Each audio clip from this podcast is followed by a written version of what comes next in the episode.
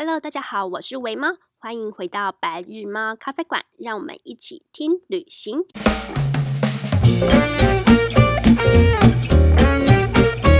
今天我们来聊聊在加拿大这一年之中最让我惊艳的五个湖光山色之旅，分别说说它最有特色的地方，然后我的旅程回忆，还有其中的攻略小技巧。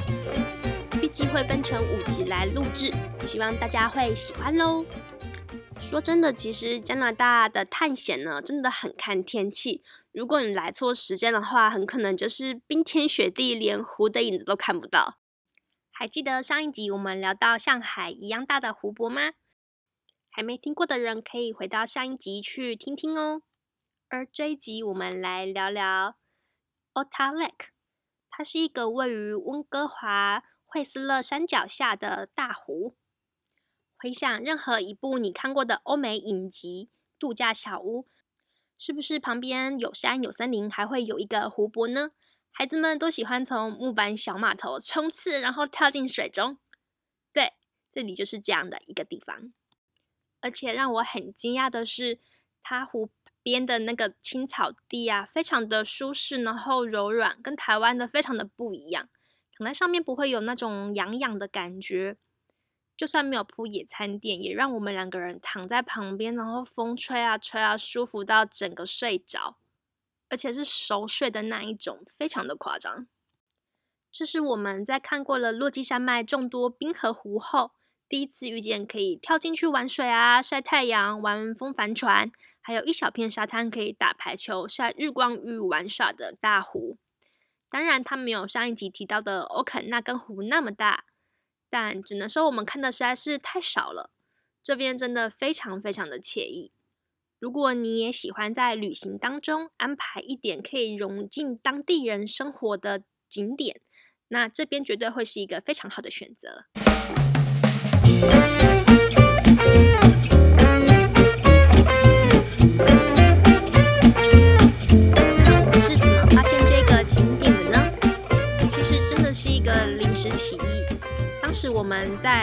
温哥华的旅途当下，快速的搜索了周边大自然的免签景点，然后就发现了评价很不错的 Otter Lake，所以就这样开着车跑过来啦。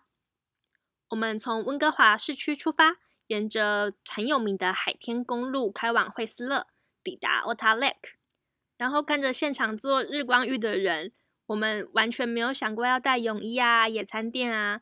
脚上甚至还穿着布鞋，内心觉得有一点可惜。现场看到好多独角兽网美泳圈，就是那个泳圈，然后还有美人鱼尾巴的造型游泳圈，在湖面上飘来飘去，然后也有人在上面玩立桨。草地上甚至还有不少人搭着小帐篷啊，全家人在这里玩耍、吹风、野餐。我们很羡慕，但我们什么也没有带。顺带一提，在台湾你会看到这种造型游泳圈，常常都是出现在游泳池畔，而不是在海边，因为海浪会把游泳圈推出海，其实非常的危险。我后来在加拿大有机会参加了一个卡加利朋友的生日派对，然后在一个美丽的社区湖畔烤肉玩耍，真的有机会躺在这样的独角兽游泳圈上面了，非常的开心。但有。体验过后就会发现，其实躺在上面你非常难控制方向，只能够随波逐流、随风飘，超难回来的。但至少很安全，不会飘出海。你能想象在漂亮的森林里、美丽的大湖上，躺在大型游泳圈上面，看着美丽的天空，享受微风轻抚，是不是非常令人羡慕呢？可以在这样的地方，谁还要去游泳池啊？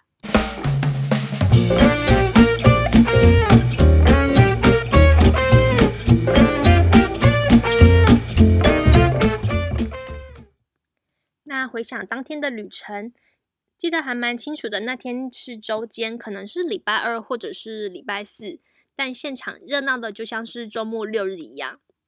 老实说，因为这边必须开车才能够轻松到达。不算是非常知名的景点，观察下来，我直觉现场应该都不是一般的游客，真的都是当地人或是温哥华人开车过来玩的。所以其实非常纳闷，大家都不用上班吗？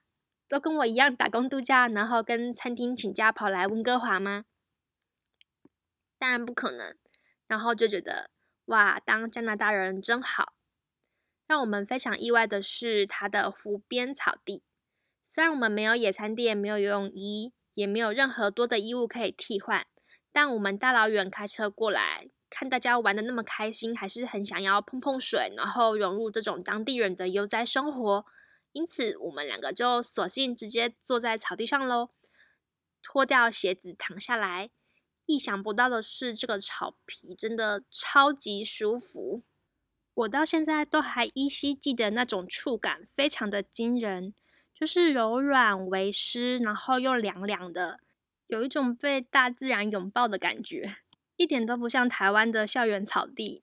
躺在草地上拍照看起来很青春，但实际上却会让人干痒的受不了。不铺野餐垫真的会让人坐立难安，很不舒服。但这边真的完全不同，我们躺着躺着，吹着风，就真的睡着了。没错，我们一个礼拜的温哥华之旅，就花了两个小时开车过来这边，然后在 Otter Lake 躺了一个下午，扮演当地人，享受湖畔日光山蓝美景，非常惬意。有的人可能会觉得这样很浪费时间吧，但这就是我们喜欢的旅行方式。有时候紧凑，有时候悠闲，完全看心情而定。最后来分享六个亮点攻略，做个总结，给也想来这里玩的人喽。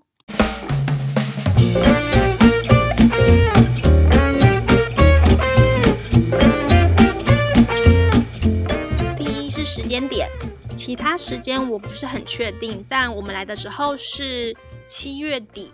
因此，夏天七八月绝对会是一个很好的时候，就带上你的泳衣、泳圈、野餐垫跟食物吧。第二，这边真的超适合呼朋引伴，一堆人一起来，还可以打沙滩排球，完全是免费的。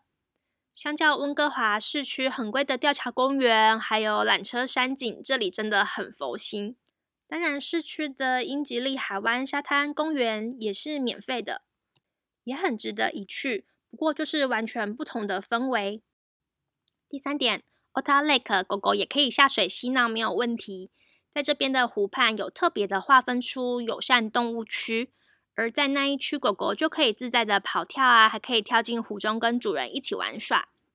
第四点，都沿着海天公路大老远从温哥华市区跑来了，那么就给 Otter Lake 一个下午吧。我觉得至少要待个三个小时才足够。而海天公路开起来的感觉是怎么样呢？其实我自己觉得很有台湾苏花公路的氛围，真心不骗。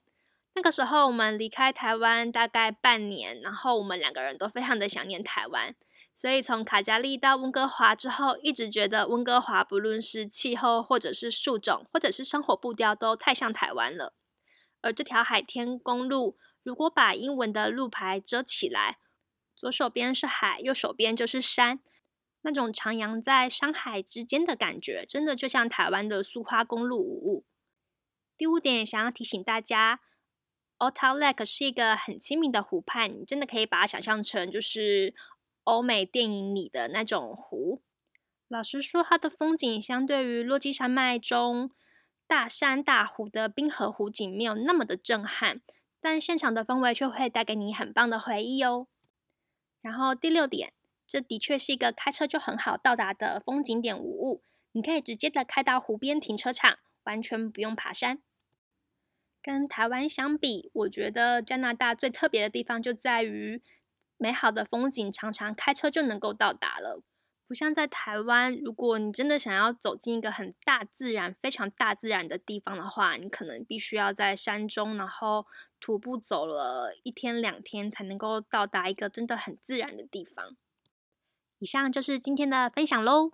如果你刚好来到温哥华，也想要体验这样的欧美电影场景湖畔的话，Otter Lake 绝对会是你很好的选择。